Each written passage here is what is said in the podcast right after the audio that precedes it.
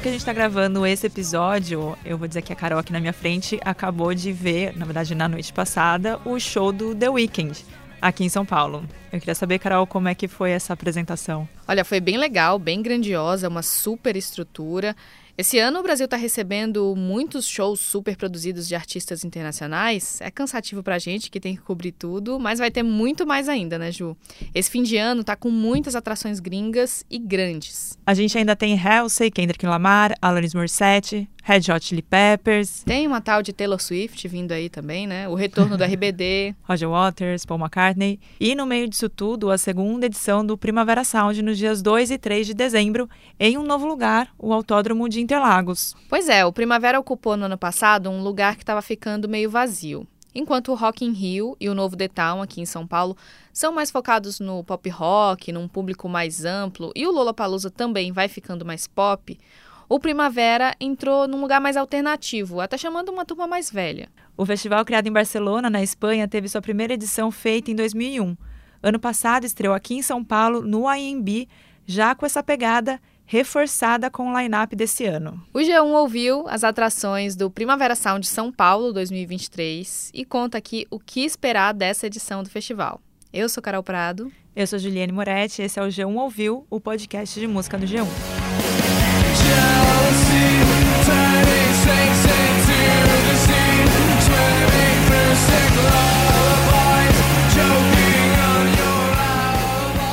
Carol, você foi no ano passado na primeira edição do Primavera Sound aqui em São Paulo. Quero saber o que você achou do festival e o que, que tem de diferente dos outros. Olha, Ju, eu achei incrível. Foi um festival que mudou vidas, eu costumo dizer. Até hoje tem gente que fala muito nele, justamente porque trouxe aqui para o Brasil atrações mais alternativas que nem todo mundo esperava que viessem algum dia para cá. O Primavera Sound tem mesmo esse jeitão diferente. Agora, esse ano, além de serem menos atrações numericamente, eu tenho a impressão de que a programação está com menos nomes de peso. Ainda assim, acho que eles podem trazer aí um público alternativo diverso, do pop experimental ao punk, ao hardcore. Eu espero também que seja um público disposto a conhecer sons novos e não só a curtir a banda da sua preferência. Eu concordo com você que são nomes bem interessantes, alguns deles mais clássicos, e eu fiquei feliz porque eu vou poder ver, como The Cure, que eu nunca vi. E bem que eu queria ver o Blur, que está no line-up do Primavera do, de Buenos Aires, mas para nossa tristeza não vem. Por outro lado, eu gostei porque tem projetos de mulheres bem interessantes. A gente vai falar disso aqui mais para frente. Mas muitas bandas não têm aquele público formado de fato como tinha nas atrações do ano passado, né, Carol? Sim, mas esse não é o caso da principal atração da primeira noite, o The Killers. Talvez seja a única unanimidade do festival, viu? A banda vai atrair um público mais diverso, com certeza, e o show deles sempre rende um espetáculo para agradar todo mundo. Somebody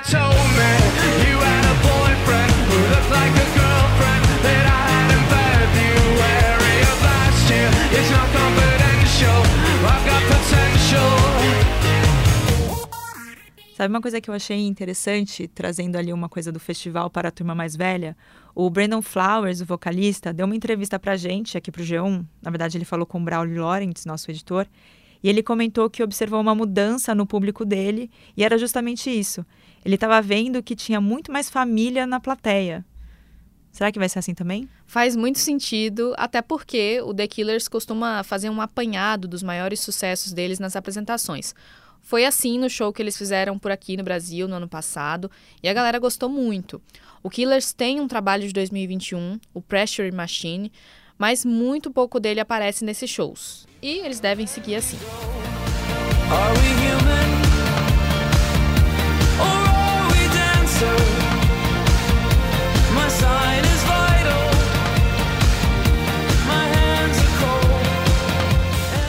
Ainda no bloco de headliners do cartaz está o do Pet Shop Boys e que eu acredito que vai transformar o Primavera em uma pista de balada retrô. Pelo menos é o que eu espero, Carol. Para quem é mais novo e não está muito ligado no trabalho deles, vamos aqui a um breve histórico.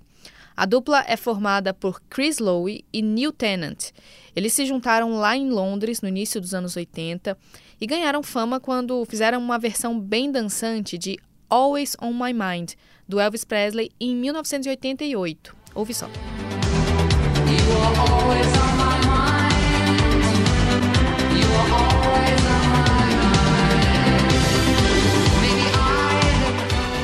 Dá vontade de dançar, vai. Eles marcaram a cena pop da época e também da década depois. A última vez que eles estiveram por aqui foi em 2017 para um Rock in Rio em uma sequência de shows em São Paulo, Brasília e Porto Alegre. De lá para cá, eles ainda lançaram o disco Hotspot de 2020. Para quem quer conhecer um pouco mais, a gente indica aqui duas faixas, a West End Girls e Being Boring, duas que costumam encerrar os shows do Pet Shop Boys.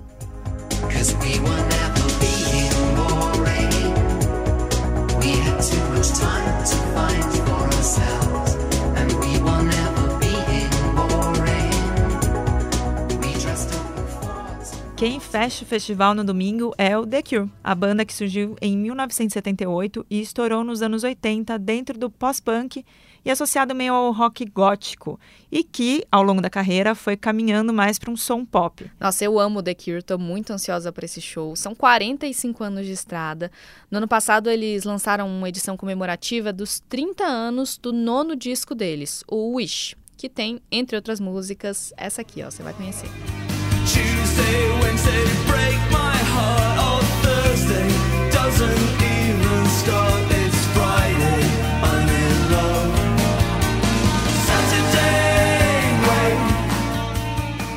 Oh. Imperdível no show, hein? E sabe de uma coisa curiosa sobre os shows da banda? As apresentações costumam ser bem longas, com mais de 25 músicas, sem contar as firulinhas. O vocalista Robert Smith contou em uma entrevista aqui para o G1 em 2013 que faz shows longos porque uma vez ele foi ver David Bowie como fã e apesar do show ter sido ótimo, ele achou que terminou muito rápido. Então, quando ele está no palco, ele desembeça a tocar mesmo. E tem repertório para isso, né? Vamos combinar.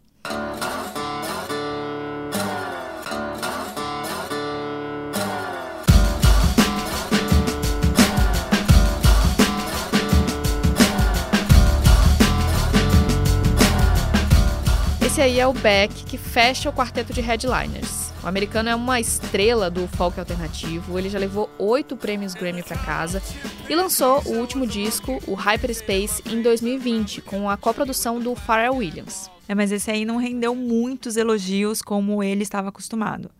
Mas já tem um single que pode aparecer na apresentação que agrada mais a plateia. É uma parceria com a banda Phoenix, Odyssey.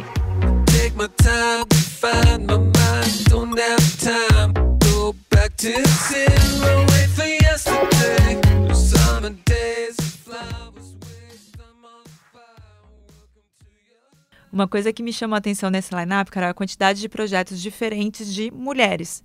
Elas não estão entre os headliners, tem um público menor sim, mas acho uma boa oportunidade para quem curte curtir e para quem não conhece, conhecer mesmo. Bem diferente da edição de 2022, né, que teve a Lorde como uma das principais atrações e ela fez um dos shows mais elogiados do festival.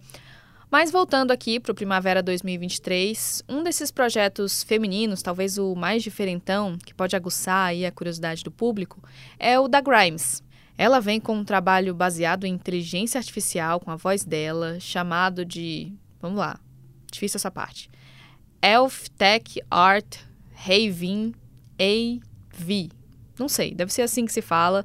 É difícil de falar, tão difícil quanto os nomes dos filhos da Grimes com o bilionário Elon Musk. Eu nem vou me arriscar aqui a falar, depois você procura aí na internet. ElfTech é um software de inteligência artificial que ela tem usado para convocar outros artistas a fazerem o upload das vozes e com isso sai uma colaboração.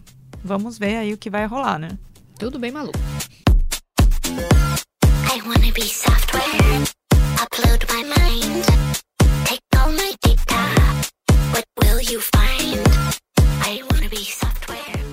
Também no pop experimental tem a catalã Marina Helop.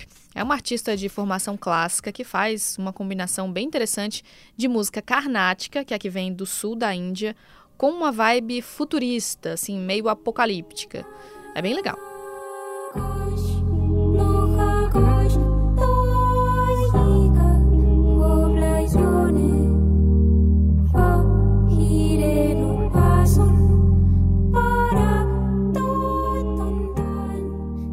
Outro artista que vai transformar o festival numa balada, e assim espero, assim como Pet Shop Boys, é a The Blessed Madonna, da DJ e produtora Marea Stamper. Ela era conhecida antes como Black Madonna, mas aí em 2020, quando começaram os protestos nos Estados Unidos contra o racismo, ela recebeu uma petição para que mudasse de nome e ela fez. Falando sobre a música, ela faz a mistura de house, disco music e vertentes mais old school do techno.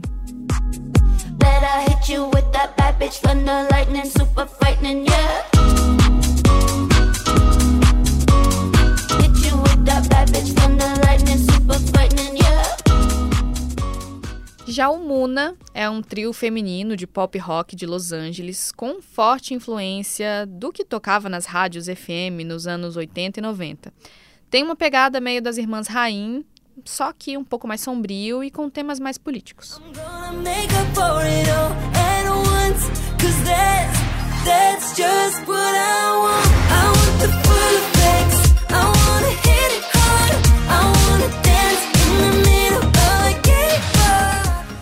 E ainda tem Soccer Mummy, nome artístico da Sophie Allison, que faz uma versão ali meio indie rock dos anos 90.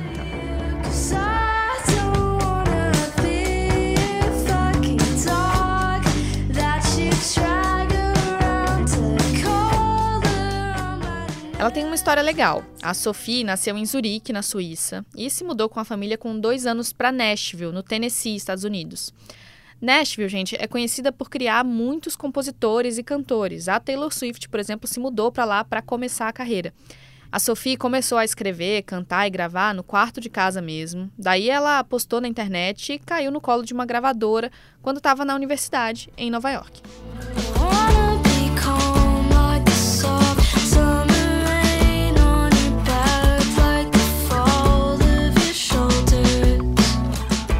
Para continuar no indie rock, agora nacional, o Primavera chamou Cansei de Ser Sexy, que celebra 20 anos da banda.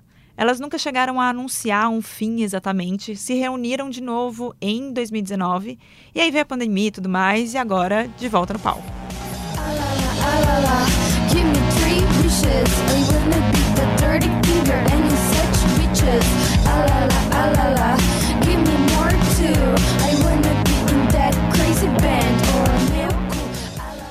O último trabalho completo do Cansei de Ser Sexy ainda é o Planta, lá de 2013. Mas, para não falar que não tem nada novo, elas participaram recentemente do álbum da Karen Jones, que é skatista e cantora.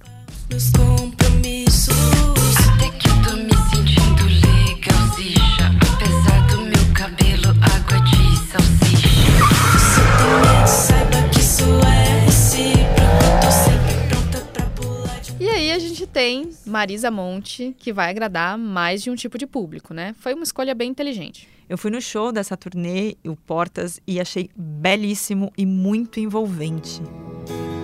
Nesse corredor, portas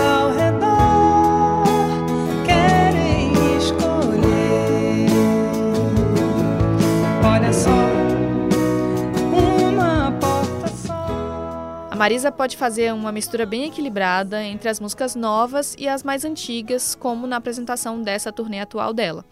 Dá para matar a saudade de Beija Eu, Ainda Lembro, A Sua, Infinito Particular. Ela tem muito hit.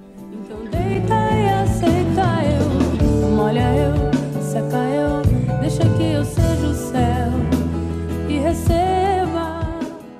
Indo para o outro lado, longe da MPB, tem a rapper maranhense criada em Duques de Caxias, no Rio, a Sleep Mami, que tem ganhado mais espaço na cena com suas letras bem ousadas. Quer usar meu casaco agora? Posta stories, quatro embala, trovão. Se me tontear, eu já vou cair fora. Não quero saber de papo de emoção. Pai dele e amigos dele me odeiam Porque eu quebrei seu pobre coração. Foi mal novinho, mas tu é emocionado. Fica sempre na própria emoção no funk, a gente tem nosso velho conhecido MC Bin Laden. É, é o barulho da 160 cantando até de manhã.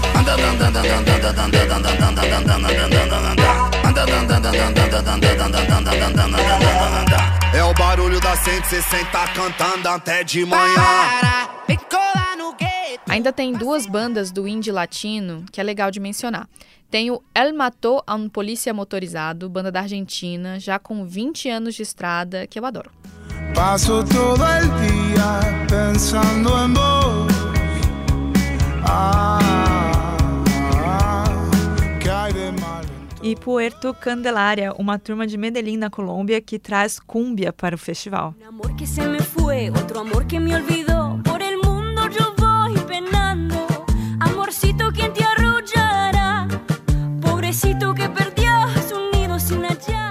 A gente pode ficar aqui muito mais tempo falando sobre o line-up do Primavera, porque tem um montão de sons de estilos muito diferentes. Ó, a programação ainda tem a Off de hardcore, a Roisin Murphy, que é uma cantora irlandesa de música eletrônica, ex-vocalista da banda Moloco. Tem ainda do indie rock o trio inglês Black Mid, tem o rock de Fortaleza com o Matheus fazendo rock, a nossa figurinha que está em todas, Marina Senna e muito mais. Você pode acompanhar mais sobre Primavera e outros shows e festivais aqui no G1 Ouviu, seu podcast de música. Você já sabe, a gente está nas principais plataformas de áudio, no G1 e no Globoplay. A nossa edição é de Tiago Cazu. Até a próxima. Tchau.